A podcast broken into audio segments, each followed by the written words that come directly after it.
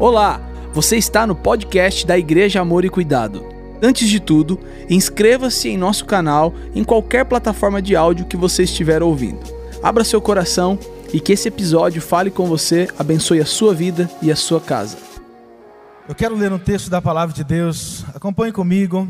Estará no multimídia, porém, você que gosta de fazer a sua anotação, abra sua Bíblia, marque, escreva aí. Com certeza Deus já estará trazendo muitos apontamentos é, enquanto estivermos lendo. É 1 Coríntios capítulo 1, a partir do versículo 18. É um texto um pouco longo, mas acompanhe comigo e deixe o Espírito Santo falar ao teu coração. O texto diz assim: Pois a mensagem da cruz é loucura para os que estão perecendo mas para nós que estamos sendo salvos, é o poder de Deus. Diga bem forte: poder de Deus.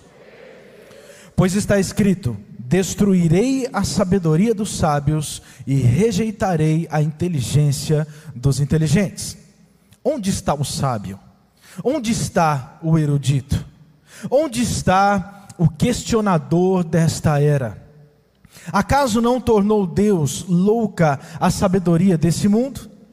Visto que na sabedoria de Deus o mundo não conheceu por meio da sabedoria humana, agradou a Deus salvar aqueles que creem por meio da loucura da pregação. Os judeus pedem sinais milagrosos e os gregos procuram sabedoria. Nós, porém, pregamos Cristo crucificado, o qual de fato é escândalo para os judeus e loucura para os gentios. Mas para que foram os que foram chamados, tanto judeus como gregos, Cristo é o poder de Deus e a sabedoria de Deus. Porque a loucura de Deus é mais sábia que a sabedoria humana, e a fraqueza de Deus é mais forte que a força do homem. Irmãos, pensem no que vocês eram quando foram chamados. Poucos eram sábios segundo os padrões humanos, poucos eram poderosos, poucos eram de nobre nascimento. Mas Deus escolheu o que para o mundo é loucura, para envergonhar os sábios, e escolheu o que para o mundo é fraqueza, para envergonhar o que é forte. Ele escolheu o que para o mundo é insignificante, desprezado, e o que nada é, para reduzir a nada o que é, a fim de que ninguém se vanglorie diante dele. É, porém, por iniciativa dele que vocês estão em Cristo Jesus, o qual se tornou sabedoria de Deus para nós, isto é, justiça, santidade e redenção, para que, como está escrito, quem se gloriar, glorie-se no Senhor. Aleluia. Palavra poderosa. Eu quero falar hoje sobre improváveis. Quantos improváveis nós temos aqui hoje? Todos nós somos improváveis. O tema, na verdade, da mensagem de hoje é: está contratado. Vira para quem está do seu lado e diga assim: está contratado. E se você quiser, meu irmão, pode dar aquela completada, falar assim: é porque você é bonito demais, é porque você é inteligente, mas independente da razão, você está contratado hoje em nome de Jesus. Todo mundo vai sair contratado aqui nessa noite. Você já percebeu, através desse texto da palavra, nós vamos falar sobre os improváveis, vamos falar sobre chamado. Esse texto que nós acabamos de ler, ele fala que a forma como nós entendemos o Evangelho, o chamado que Deus tem para a nossa vida, em primeiro lugar, para entregar a nossa vida para Jesus, e é claro, como consequência, servi-lo por toda a nossa vida, isso é uma loucura. É o que está dizendo na palavra de Deus. A palavra está dizendo que muitos não conseguem entender a mensagem da cruz. E de fato não tem a ver com a nossa razão. Nós não conseguimos compreender aquilo, a forma como o Senhor escolheu para nos chamar. A forma como Ele olha para nós, porque a, a, pregação do Evangelho, a pregação da cruz, é, é, se você para para querer entender, você não vai entender, é uma loucura. Não tem lógica humana a forma como Deus age, não tem lógica humana entender a graça de Deus sobre as nossas vidas. É verdadeiramente uma insanidade divina. Porque muitos de vocês, meu irmão, talvez até há pouco tempo atrás, estava falando mal de crente e hoje estava aqui chorando na presença de Deus. Fala para mim se isso é ou se não é loucura. Fala para mim se é ou se não é normal. Muitos escarneciam dos cristãos. Falava que nunca ia pisar o pé numa igreja, mas hoje estavam aqui e muitos até algumas semanas atrás aqui no altar chorando compulsivamente por simplesmente sentir a presença de um Deus que você não consegue enxergar. O evangelho é loucura. Por isso nós somos improváveis. A forma como Deus faz, Ele chama pessoas que têm que ser loucas o suficiente para entender a loucura do Evangelho. Ela tem que se. Porque se a pessoa quiser entregar a vida para Jesus sendo racional, ela não vai conseguir. Se ela quiser entregar a vida para Jesus, tentando entender Deus, tentando entender o amor de Deus, tentando racionalizar o que é a fé, a vida cristã e tudo que acontece quando nós estamos caminhando com Jesus, ela não vai conseguir. O máximo que ela vai fazer é vir conhecer, ser um frequentador, e depois de um tempo ela vai falar: realmente não entendo, e vai embora. Você precisa abrir o coração e ser entenda o que eu vou dizer, um louco, para poder entender a loucura do Evangelho de Jesus Cristo. Senão você não consegue viver a vida cristã, porque nós estamos falando de uma vida de fé. Fé é aquilo que você não enxerga, é aquilo que você não sabe que vai acontecer, mas você crê que vai acontecer. Isso é fé. E isso para o mundo é loucura. Não tem como compreender a realidade da vida com Jesus, a realidade da vida de salvação. Talvez essa frase está contratado, uma frase que muitos gostariam de ouvir. Talvez é uma frase que você está buscando lá, uma promoção no seu emprego. Ou para você que de fato está desempregado, está esperando que uma entrevista de emprego alguém olhe para você e diga essa frase está contratado. Mas você talvez já tenha entendido que eu quero trazer para a vida cristã, aonde muitos de nós talvez esperamos também ouvir isso de Deus. Esperamos ouvir a aceitação de Deus sobre a nossa vida, mas muitas vezes nós duvidamos da nossa capacidade, daquilo que Deus colocou em nós. Mas lá no fundo nós esperamos ouvir do nosso chamado: está contratado, pode vir.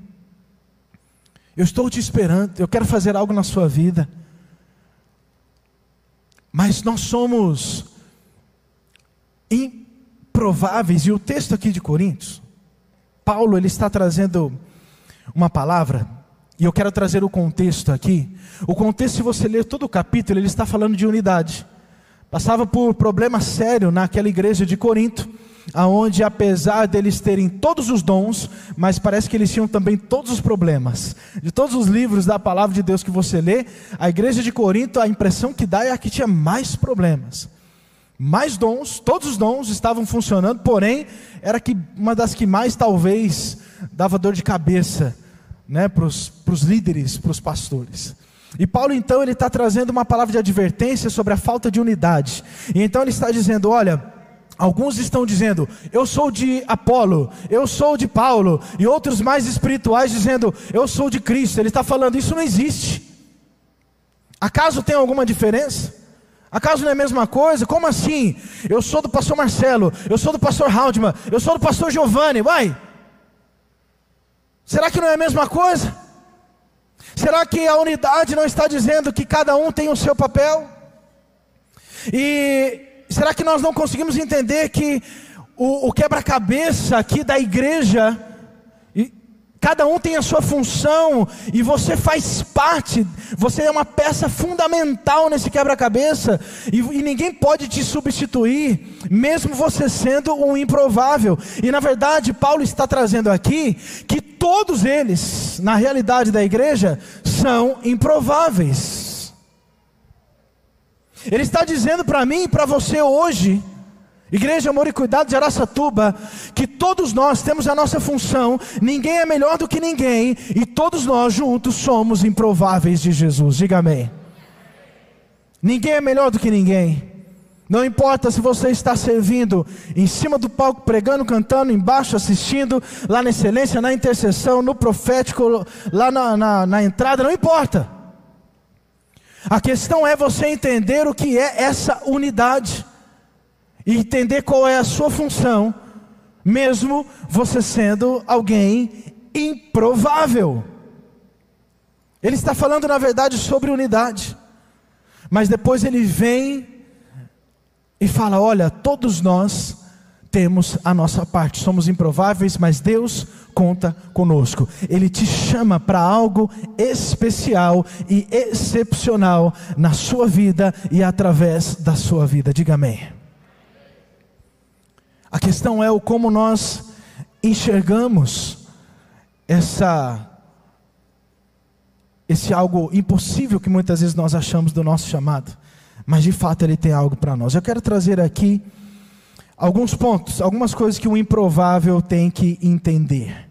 Em primeiro lugar, o improvável entende que a mensagem da cruz é loucura para o mundo, mas é poder de Deus para a igreja. Se você é um improvável, e eu já estou dizendo que todos aqui somos, você precisa crer nisso para viver o seu chamado. Se você é um improvável, você precisa entender que de fato, aquilo que nós pregamos é loucura para o mundo, porém, quando você entende, quando você abraça, quando você vem, quando você está junto, você entende que essa loucura é poder de Deus para a igreja ou através da igreja. Porque quando você entende a mensagem do Evangelho da cruz, eu estou falando de sobrenatural, estou falando de milagres, de sinais, de curas, estou falando de palavras poderosas, de ligação com o céu, de palavras proféticas, como temos vivido na nossa igreja. E isso, meu irmão, é o Evangelho, e isso é para nós poder de Deus. Quem não entende, acha que é loucura.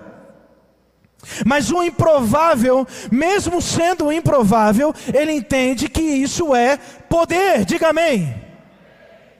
E quando você entende sendo improvável, você fala assim: eu quero fazer parte disso, porque você sabe que não tem a ver com você.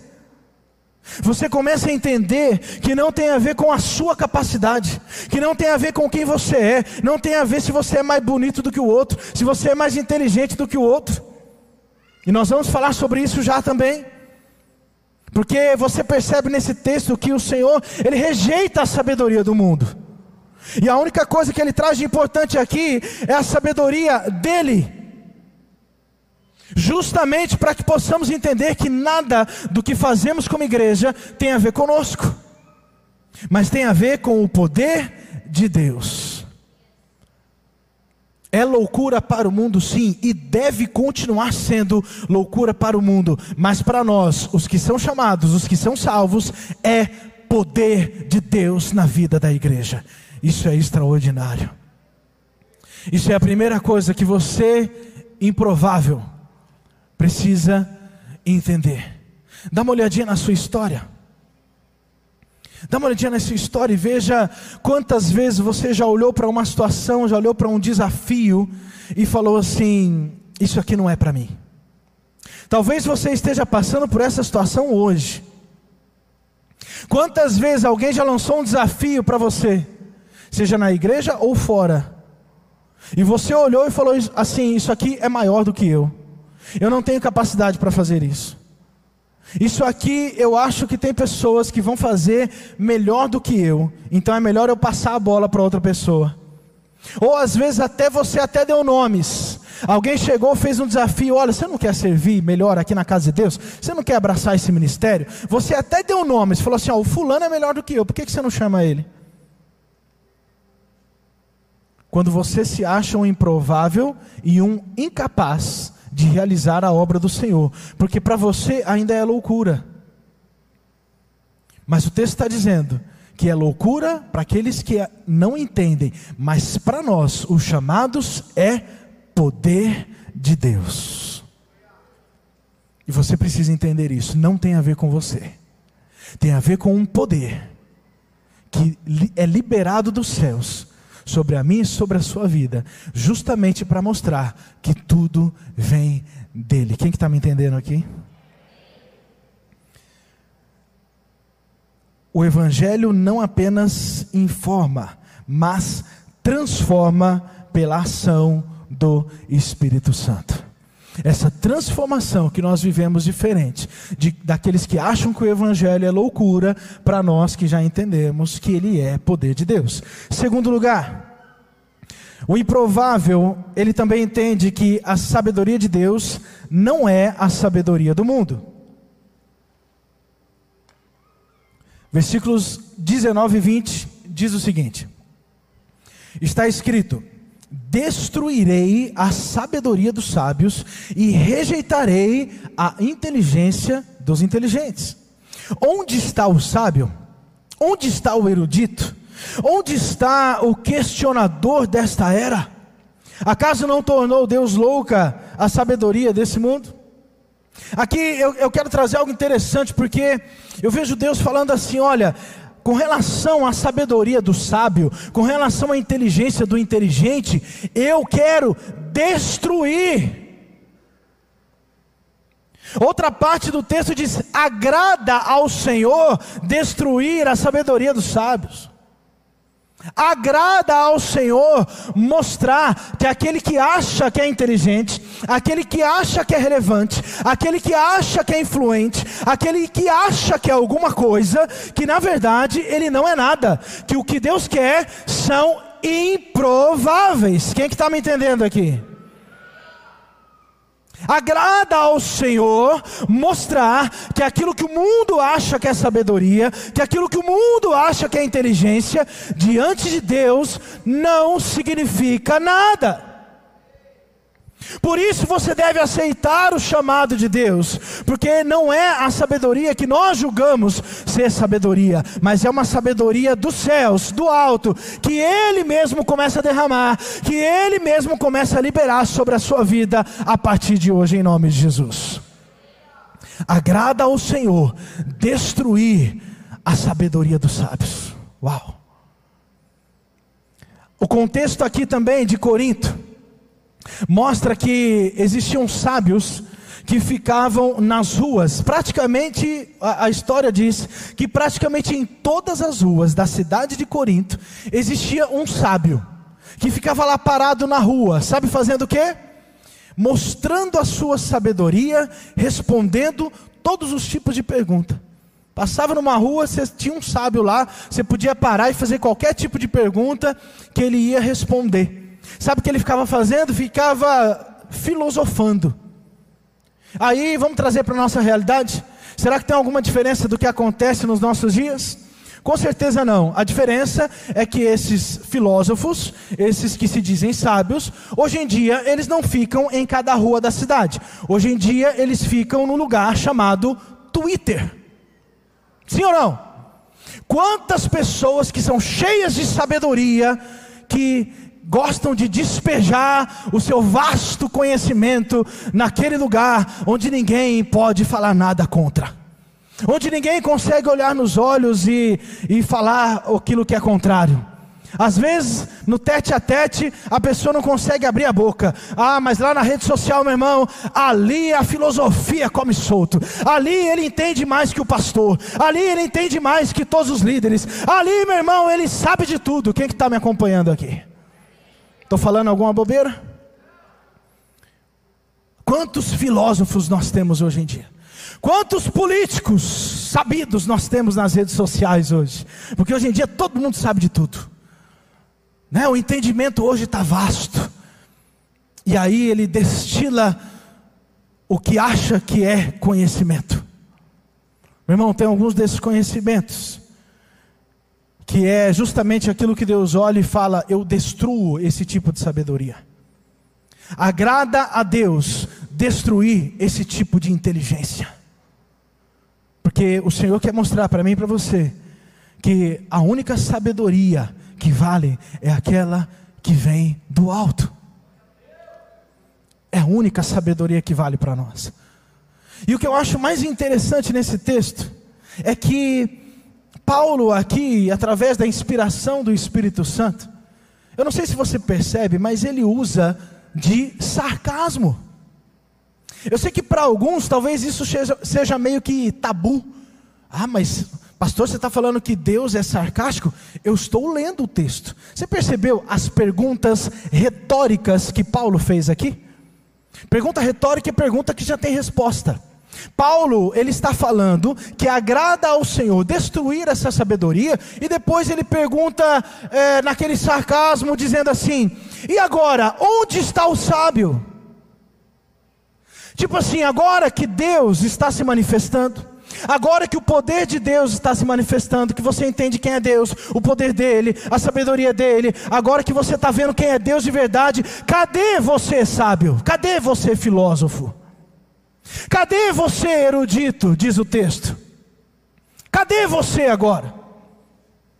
Onde está o questionador desta era? Questionava, questionava, questionava, de repente, pum, manifestação do poder de Deus. Aí Deus vem e pergunta: cadê você agora, sabichão? Cadê você agora? Porque, meu irmão, presta atenção numa coisa: chega uma hora que o basta de Deus, ele chega. Diga amém. O cara pode destilar a sua vasta sabedoria a, a, a, todo tempo, mas chega uma hora que Deus chega e dá um basta. Ele fala: Chega, agora eu vou mostrar para você quem é que sabe de verdade aqui. Agora eu vou mostrar para você quem é que é o inteligente de verdade aqui. Em outro texto, Paulo também diz de uma forma também retórica, ele diz o seguinte: onde está, ó morte, a tua vitória? Onde, onde está, ó morte, o teu aguilhão? Ele está falando da ressurreição de Jesus. Você achou morte que ia vencer? Está aqui, Jesus ressuscitou, Ele está vivo, Ele trouxe vida. Você não é nada. Cadê você, ó morte, agora? O Senhor vem para destruir a inteligência dos inteligentes, ou dos que se acham inteligentes. Deus também, eu acho interessante lá na história de Jó, você acha que não tem sarcasmo na palavra de Deus? Satanás se apresenta, se apresenta diante de Deus, não sei por que e para quê, a Bíblia não fala, mas o petulante, chega na presença de Deus, nem precisava estar lá. Aí Deus pega e inverte, né? Vê se você não enxerga sarcasmo quando ele olha para Satanás e diga assim: Tá vendo meu filhão lá, Jó? Tá vendo como ele é lindão? Tá vendo como ele não me nega? Tá vendo como ele é abençoado? Você não vê sarcasmo nisso? Porque agrada a Deus destruir as obras de Satanás. O que, que você entende quando a palavra fala que Satanás está debaixo dos nossos pés, meu irmão? Se não é Deus querendo mostrar para ele o lugar dele de verdade. E você ainda tem medinho de Satanás e de demônio? Presta atenção, meu irmão. Ele tem o lugar dele, ele sabe qual é o lugar dele. Talvez você não saiba ainda, mas ele, até ele sabe. Vê se não é sarcasmo quando está lá escrito em Êxodo capítulo 10, versículos 1 e 2 quando está chegando nas últimas pragas do Egito.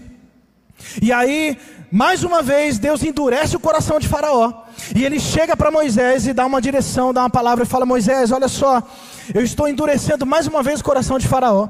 Mas nós já estamos chegando no final. Pode deixar que agora vocês vão sair Agora, porque ele já tinha prometido, já tinha dado spoiler do que ia acontecer, já tinha falado da, de, que ia acontecer algumas pragas, não tinha falado quantas, mas tinha falado que ia acontecer. E aqui ele já está falando, Moisés já está chegando no final, vai acontecer, mas ele diz assim: Moisés, eu endureci mais uma vez o coração de Faraó. E ele fala: Sabe por que, que eu fiz isso mais uma vez, Moisés? Porque eu quero que você e todo o povo de Israel conte para os seus filhos e para os seus netos como que eu zombei do Egito. Uau! O que, que você entende por zombar? Se não sarcasmo, se não colocar Satanás no seu devido lugar. O nosso Deus, ele destrói a sabedoria dos sábios e ele destrói a inteligência dos inteligentes. Porque, meu irmão, a pregação do evangelho é loucura. Quem faz parte desse bando de loucos aí, dá um glória a Deus.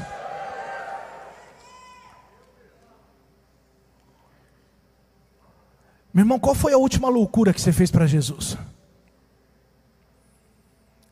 É claro que a própria salvação, entregar a vida para Jesus, já é uma certa loucura, eu entendo. Mas, se você entende que, que a pregação do Evangelho é, é uma loucura e que as pessoas não vão entender, qual foi a, a última loucura que você fez para Jesus? Se é que você consegue se lembrar. A vida cristã, meu irmão, é isso.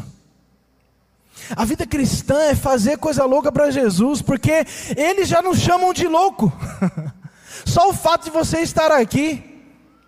Será que é normal, meu irmão, você tirar 12 dias do início do seu dezembro para poder acordar às 5 horas da manhã, vir 6 horas da manhã todos os dias para participar de um semeando e ainda entregar uma oferta?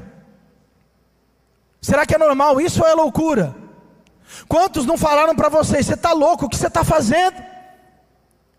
Quantos não falam para você até hoje que é loucura você pegar o seu domingo, que era para ser de descanso, e você ainda põe um colete para poder servir, e alguns ficam o domingo inteiro dentro da igreja, porque quer agradar o Senhor e quer servir a Ele, dá um glória a Deus aí. Vê se isso não é loucura, vê se não é loucura você tirar, aleluia, glória a Deus. E eu estou falando aqui eu quero que o Espírito Santo vai pipocando um monte de loucura que você deixou de fazer, porque você fazia lá atrás e não está fazendo mais. Vê se não é loucura você tirar três dias da sua vida para ir para um lugar chamado face a face, ficar enclausurado sem celular, e parece que é normal, mas Deus transformou a sua vida naquele lugar. Você ficou louco por Jesus. Qual foi a última loucura que você fez para Ele, meu irmão? Como é que você tem se entregado para Ele nessa semana? O Evangelho é loucura, as pessoas não vão entender, e é para ser assim. Não há outra forma, porque aprove ao Senhor escolher esse formato, diz o texto que nós acabamos de ler. Que Deus escolheu essa forma, escolher as coisas loucas desse mundo para poder envergonhar as sábias. Então você é mais um que está adentrando no bando de loucos, aleluia. Aqui tem um bando de loucos. Loucos por ti, Jesus. Não é Corinthians, não. tem um monte de corintiano que achou que ia falar Corinthians aí, meu irmão. Isso aí, isso aí é, é a época do, do, do Egito. Isso é época antiga. Isso aí não tem nada a ver com Deus. Eu sou, eu sou corintiano de duas formas: corintiano antes do Espírito Santo e depois do Espírito Santo. Eu continuo sendo corintiano, mas hoje eu, eu, o Espírito Santo em primeiro lugar. Diga amém. Mas você tem que ser mais louco por Jesus do que pelo Corinthians. Agora tem uns que eu não sei, parece que se o time dele perde, ele fica louco. Aí se o seu time perdeu, você ficou bravo, eu te pergunto, qual foi a última vez que você se sentiu injustiçado por alguém que falou mal da sua igreja e do seu pastor? Comece a comparar, meu irmão, para quem que você está sendo mais louco? Para quem que você está fazendo mais loucura? Se para Jesus ou se para um time de futebol, ou se para o seu trabalho, ou para qualquer outra coisa. Agrada ao Senhor destruir a inteligência dos inteligentes, porque não vem dele. O foco é aquilo que vem do Senhor. Cristo é o poder que salva e a sabedoria que transforma. Terceiro lugar, o improvável ele entende que a mensagem da cruz é escândalo para os religiosos e loucura para os descrentes. O texto aqui que nós lemos, de 22 a 24, está dizendo que o evangelho da cruz, ele é escândalo para os judeus e loucura para os gentios. Os judeus aqui representam a religião, a religiosidade, e os gentios representam os descrentes, o mundo. Ele está simplesmente dizendo que nós vamos ser criticados pelos dois. Ser, aqueles que entendem a mensagem da cruz e vivem a mensagem da cruz vão receber crítica dos judeus, que são os religiosos, e vão receber críticas também, vão ser chamados de loucos pelo mundo, pelos descrentes. Mas a questão que eu quero trazer aqui é como você está agindo diante dessas críticas. Como você está reagindo, ou se você está parando a sua obra, parando aquilo que você deve fazer para Jesus, parando de pregar o evangelho da cruz, porque está dando ouvido ou para judeus ou para gentios. Porque tem muito religioso que olha para a mensagem da cruz e fala: não precisa de tudo isso.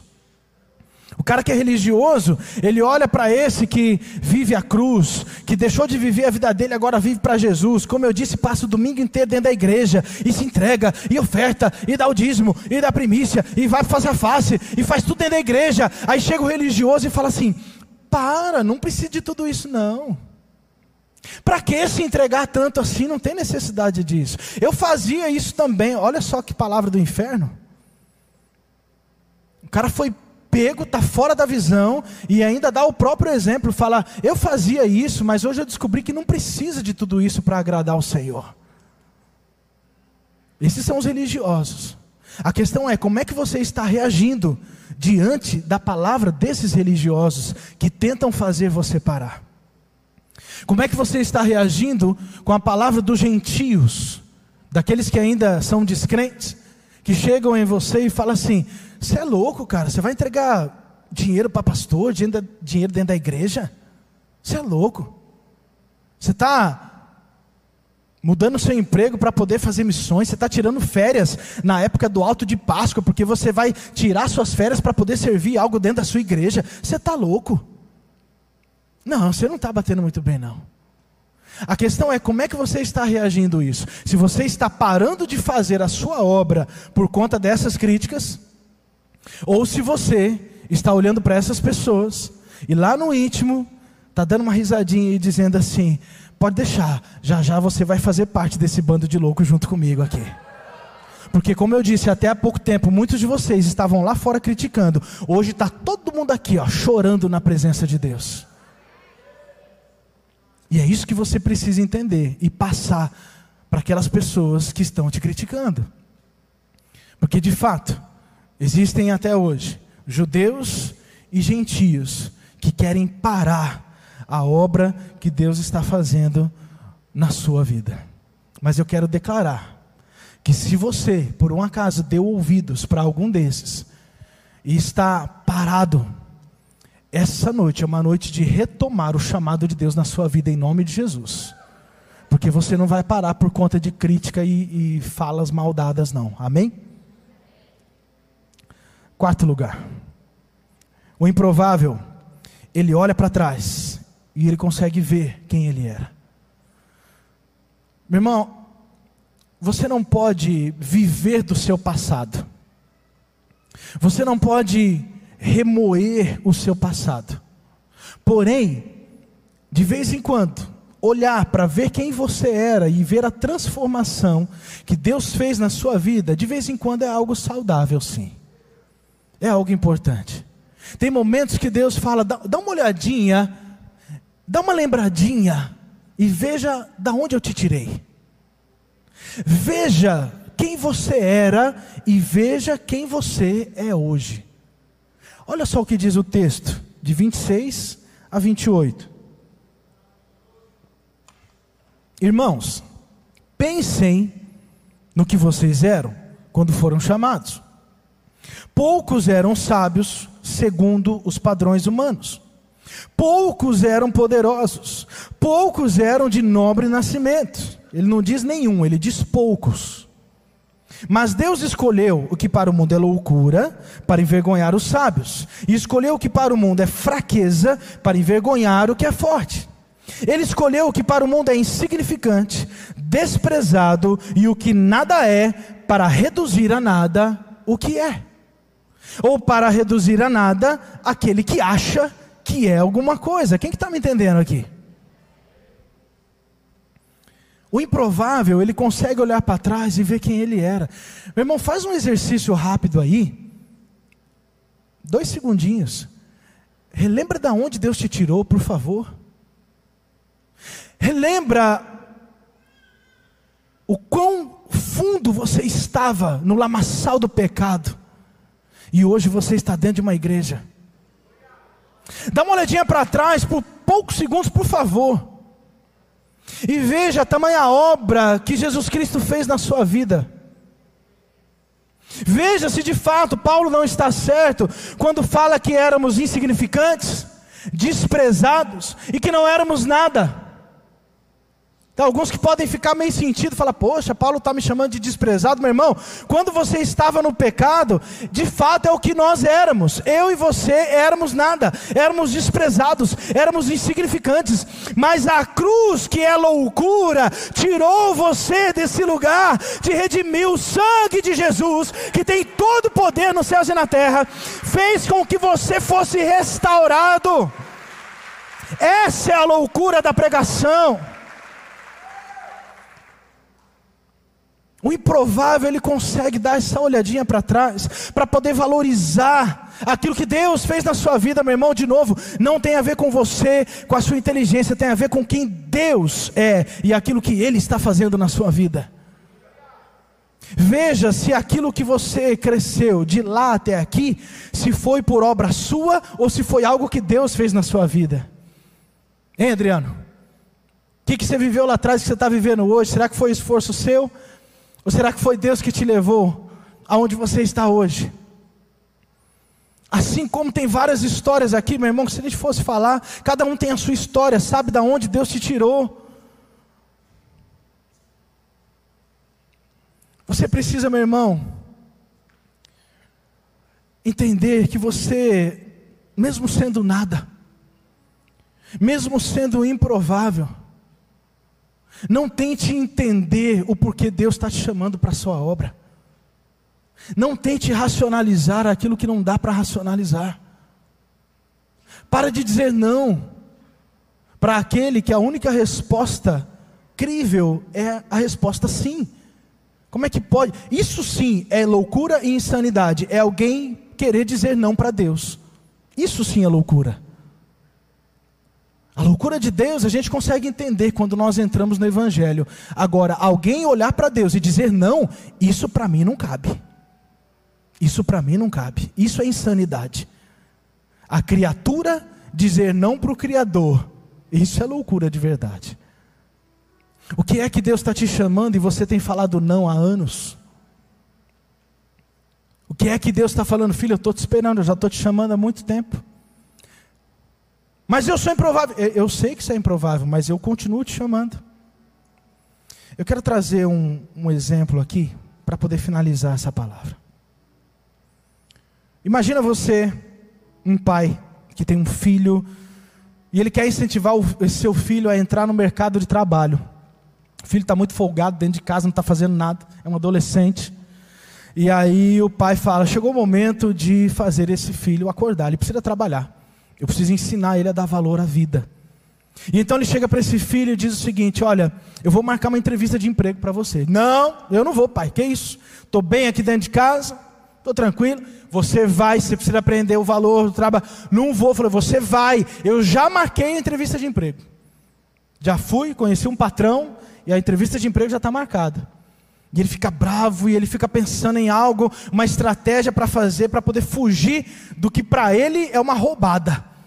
E então ele pensa e ele traça uma estratégia. E esse filho então diz o seguinte: ele fala, olha, eu já sei, eu vou chegar lá no patrão, nesse empregador, e eu vou responder tudo errado na entrevista de emprego. Tudo que ele me perguntar, eu vou falar o contrário, eu vou mostrar que eu não sei, vou falar que eu não tenho experiência, vou fazer o possível para eu não ser contratado. E aí deixa eu fazer um parênteses aqui. Qualquer semelhança é mera coincidência, né? Talvez muitos aqui já tenham feito isso já. Mas fecha o parênteses aqui. E então ele usa dessa estratégia, ele chega lá no empregador e ele responde tudo errado. Todas as perguntas, ele fala que não sabe, que ele não tem experiência. Ele é sincero, ele fala: Eu não quero mesmo trabalhar.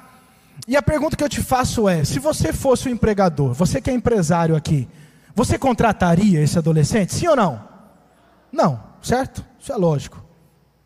Mas eu quero trazer uma ideia um pouco diferente aqui para você. Eu quero mostrar que nessa história, na verdade, eu e você somos o filho. E nessa história, o patrão aqui, esse empregador, é Deus. E eu quero mostrar para você que eu e você, se fôssemos o patrão, nós não contrataríamos. Mas Deus, ele não age dessa forma. Deus, ele é, ele é um pouco diferente da gente. Ele entende as pessoas de forma diferente. E esse filho que sou eu e você, muitas vezes chega diante do empregador e fala assim: Olha, é, eu não aceito esse chamado, eu não quero esse trabalho para mim. E ele faz uma pergunta e você fala não. Ele faz outra pergunta e você fala não. Ele faz outra pergunta e você fala não, eu não quero. E aí, a hora que chega no final, sabe o que, que ele faz? Ele olha para você e diz assim: está contratado. Você fala assim: não, não, não, tá, tem alguma coisa errada. Você não está entendendo. Eu acho que você está louco. Porque eu não sei, eu vou falar tudo de novo. Pergunta de novo. Eu não sei fazer isso, eu não sei fazer aquilo, eu não sei fazer aquilo outro, eu não sei falar. Aí ele olha para você, ele faz um sorrisinho maroto, e olha para você de novo e diz assim: ah, está contratado. Eu quero mostrar para vocês que existem muitos outros desses filhos, assim como todos nós somos esse filho aqui. Existiram outros na palavra de Deus. Um desses filhos se chamava Moisés.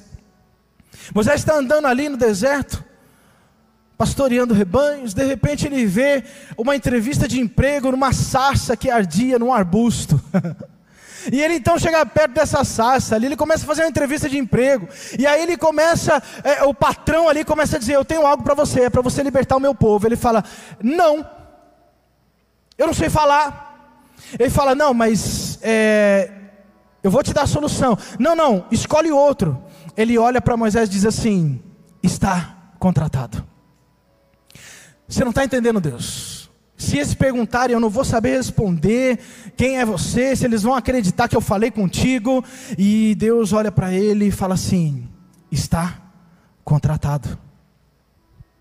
E aí Moisés continua, e, e, ele continua várias vezes, e negando, e negando, e chega uma hora que a palavra diz que Deus ficou irado. E aí Deus ele fala o seguinte, fala: "Olha, tudo bem, eu vou contratar o seu irmão também, mas você está contratado." Não tem como fugir, meu irmão. O seu chamado é o seu chamado. Existia outro filho também que se chamava Gideão. Gideão, quando ele se encontra com Jesus, ele fala assim: é, Jesus, você não está me entendendo.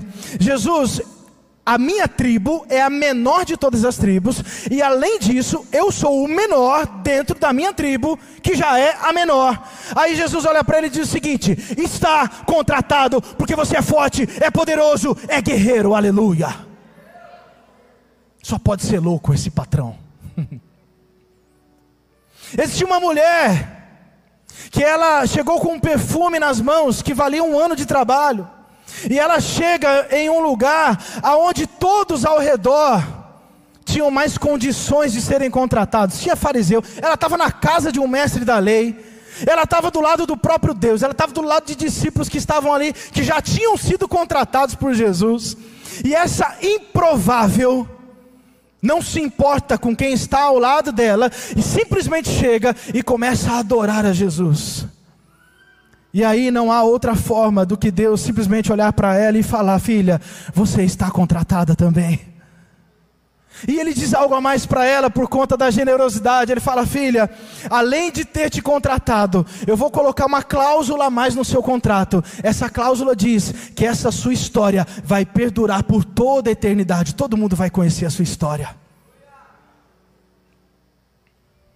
O que falar do chamado dos discípulos?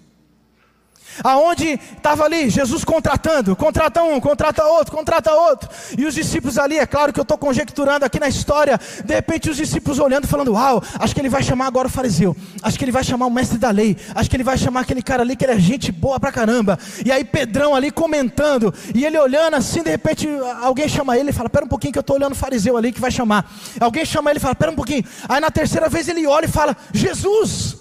Ô Jesus, tudo bom? Aí Jesus olha para ele e fala assim: Pedrão, está contratado. Aí Pedro olha para Jesus e fala assim: Não, não, não, você não está entendendo, Jesus. O fariseu está ali, ó. Aquele que conhece a Bíblia de capa a capa, está ali. Eu sou só um pescador de homens. Aí Jesus olha para ele e fala assim: perdão, ele diz: Eu sou só um pescador. Jesus olha para ele e fala o seguinte: Pois eu te farei um pescador de homens. Está contratado, aleluia. Eu vou dar o último exemplo. Mas eu já quero dizer que para aqueles que querem ser contratados, o altar já está aqui já. Mas eu vou dar um último exemplo. O que falar de Saulo, que depois se tornou Paulo? Presta atenção aqui, gente. Saulo era assassino dos filhos de Deus. Saulo era assassino dos filhos de Deus. Presta atenção em algo aqui. Você que é pai e mãe, quem é pai e mãe? Levanta a mão aqui. Não responda, mas o que, que você faria com o assassino do seu filho? Não responda, por favor, para não passar vergonha. O que é que você faria com um assassino do seu filho? Pois é, ele era um assassino dos filhos de Deus. E aí, esse patrão, que é Deus, ele chega para Saulo, que tinha acabado de assassinar um dos seus filhos, que se chamava Estevão, e poucas horas depois, ele chega para esse Saulo e fala: Saulo, você só está do lado errado. A partir de hoje, está contratado. Muito obrigado por ter ficado conosco até o final. Se este conteúdo abençoa a sua vida, compartilhe com todas as pessoas que você conhece. Siga-nos também em nossas redes sociais, arroba Amor e Cuidado. Deus abençoe.